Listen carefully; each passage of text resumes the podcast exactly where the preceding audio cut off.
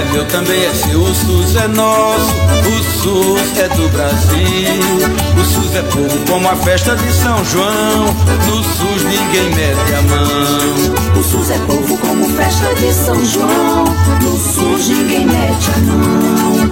No SUS ninguém mete a mão.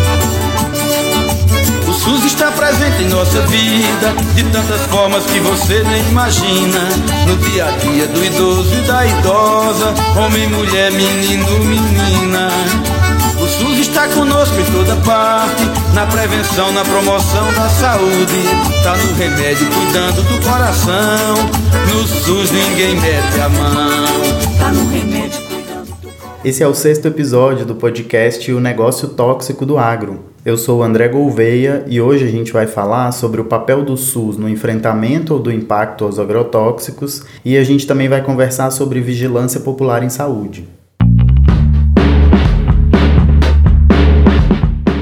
Esse podcast é produzido pela Campanha Permanente contra os Agrotóxicos e pela Vida, uma rede de organizações da sociedade que tem como objetivo denunciar os efeitos dos agrotóxicos e do agronegócio e anunciar a agroecologia como um agente para um desenvolvimento justo e saudável da sociedade. Eu sou Roberta Quintino.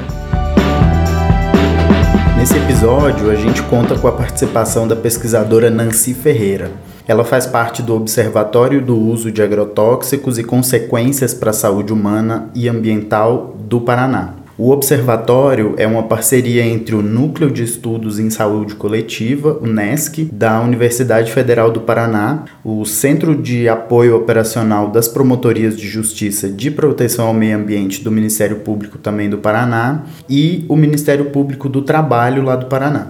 Esse forró que você ouviu lá no comecinho do podcast, ele é do Conselho Nacional de Saúde e ela fala sobre pertencimento. O Sistema Único de Saúde é uma conquista dos brasileiros e brasileiras, porque nos garante um acesso universal e igualitário aos serviços de saúde, desde a prevenção até o tratamento, incluindo ações de promoção, assistência e vigilância em saúde. E isso é fundamental para garantir uma sociedade mais justa e saudável. O SUS ele também tem um papel fundamental em relação ao enfrentamento do impacto dos agrotóxicos. O SUS ele atua na prevenção, no acolhimento, no tratamento e na recuperação das pessoas expostas aos agrotóxicos. É, ele também atua nas ações coletivas de prevenção e vigilância, como por exemplo a identificação dos casos, é, o monitoramento de áreas contaminadas e a educação em saúde para prevenir os riscos associados aos agrotóxicos. É também papel do SUS monitorar níveis de resíduo de agrotóxico na água e nos alimentos e comunicar sobre possíveis riscos à saúde, é, promover articulação com organizações governamentais e não governamentais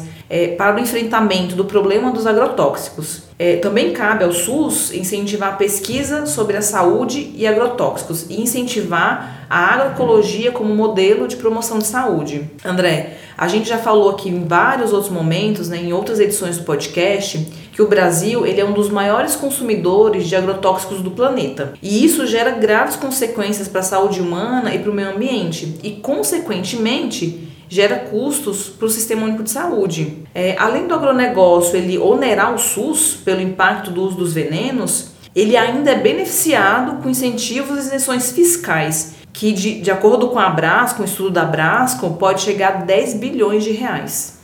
É isso mesmo, Roberta. No momento em que o governo tenta equilibrar as contas para investir em saúde e educação, os cofres públicos deixam de arrecadar bilhões por ano com isenção de impostos dos venenos que poderia ser direcionados para o SUS, por exemplo. A Nancy, ela explica bem o papel do SUS dentro desse contexto dos agrotóxicos, mas ela destaca que esse papel precisa ser potencializado para além disso. Para ela, é necessário repensar o modelo de produção agrícola brasileiro. É importante ressaltar que é preciso agir nas raízes do problema, que é o modelo agrário hegemônico no Brasil, baseado na monocultura da soja, milho, eucaliptos, que são para exportação e, e que utilizam né, grande parte dos agrotóxicos utilizados no país são para essas culturas. Então, é preciso se repensar esse modelo e organizar uma produção agrícola nacional com o objetivo principal de produção de alimentos saudáveis, livres de agrotóxicos e transgênicos e que não sejam commodities. Uma política, então, que garanta o direito do povo em consumir elementos saudáveis, resgatando então o princípio da soberania alimentar.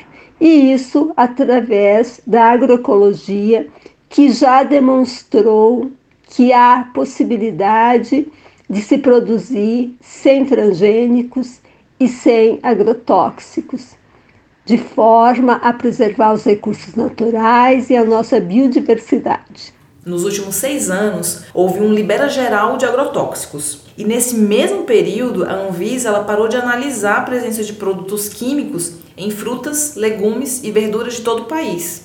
Esse programa que fazia essa análise chama Programa de Análise de Resíduos de Agrotóxicos em Alimentos. É um programa da Anvisa, que é um órgão ligado ao SUS, né? O último relatório desse programa foi feito lá em 2019. Ele detectou que 23% dos alimentos testados tinha agrotóxico de uso proibido. A análise, ela mostrou também, por exemplo, que a cada 14 laranjas vendidas no mercado, uma delas tinha veneno suficiente para causar uma intoxicação intoxicação imediata em quem consumia aquela laranja. A Nancy, ela fala um pouco mais sobre intoxicação por agrotóxico.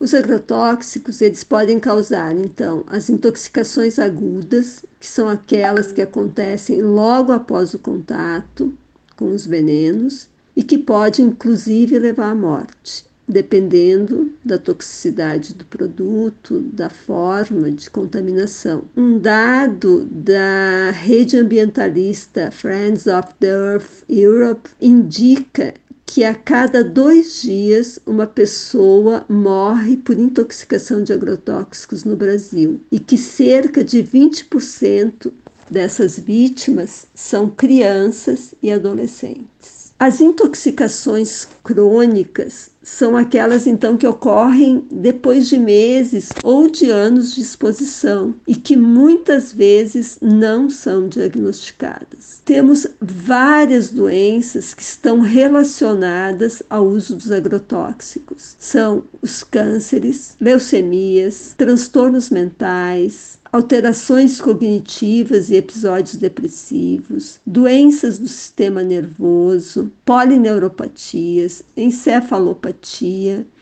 problemas uh, oculares como neurite, óptica, distúrbio de visão, problemas auditivos, problemas circulatórios, respiratórios, digestivos, dermatológicos, ou seja, tem repercussão nos vários sistemas do organismo humano. Além disso, estudos têm apontado para agravos relacionados à saúde reprodutiva, como infertilidade em homens e mulheres, malformação congênita, aborto, prematuridade, baixo peso ao nascer, distúrbios do desenvolvimento infantil, problemas relacionados ao aprendizado das crianças, filhas de pais expostos, câncer infanto-juvenil, câncer nos órgãos reprodutores de homens e mulheres, entre outros danos e agravos e doenças.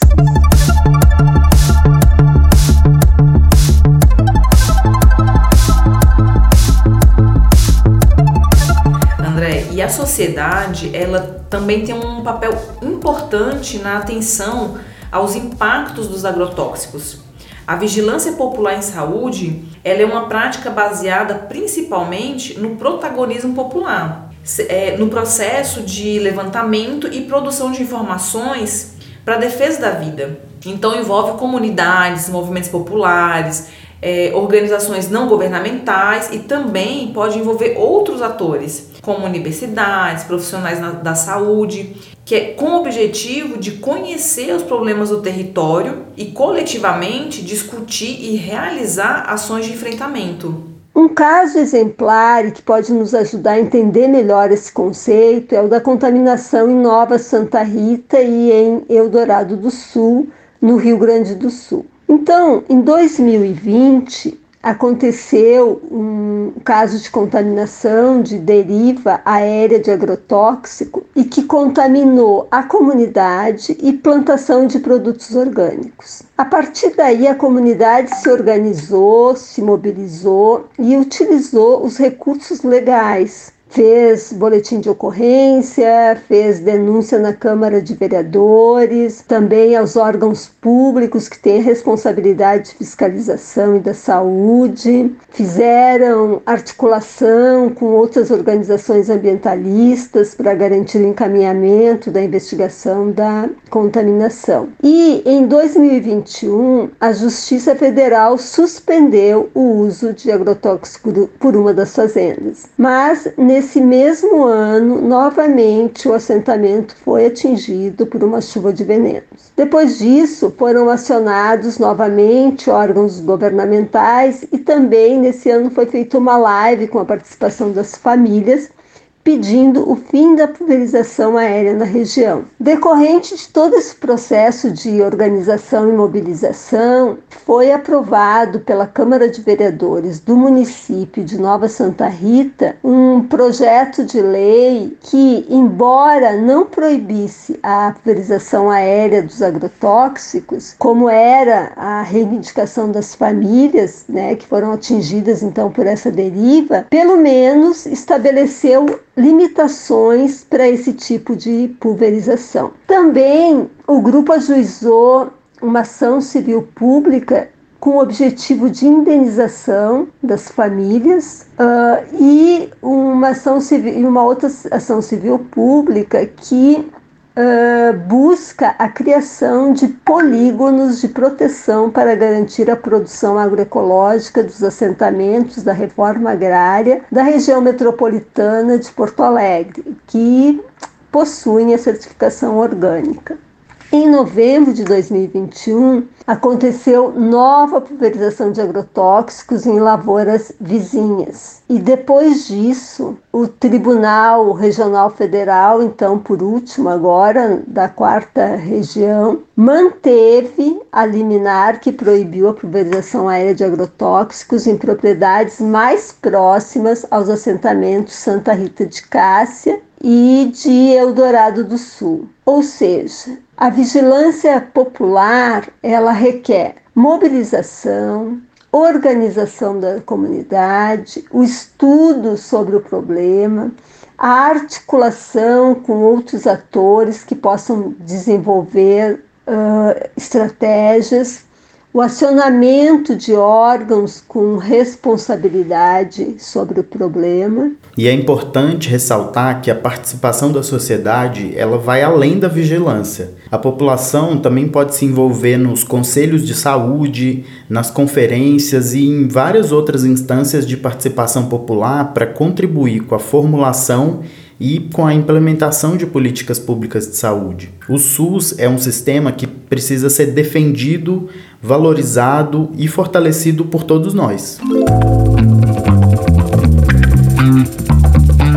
E o sexto episódio desse podcast fica por aqui. A gente agradece a pesquisadora Nancy Ferreira pelas contribuições super importantes estende também o nosso agradecimento aos trabalhadores e trabalhadoras do SUS e ao Thomas Freita que faz a edição desse podcast. E aí, gostou do nosso conteúdo? Então divulga esse podcast lá no grupo da família, no seu Instagram. Tchau, tchau, até o próximo episódio.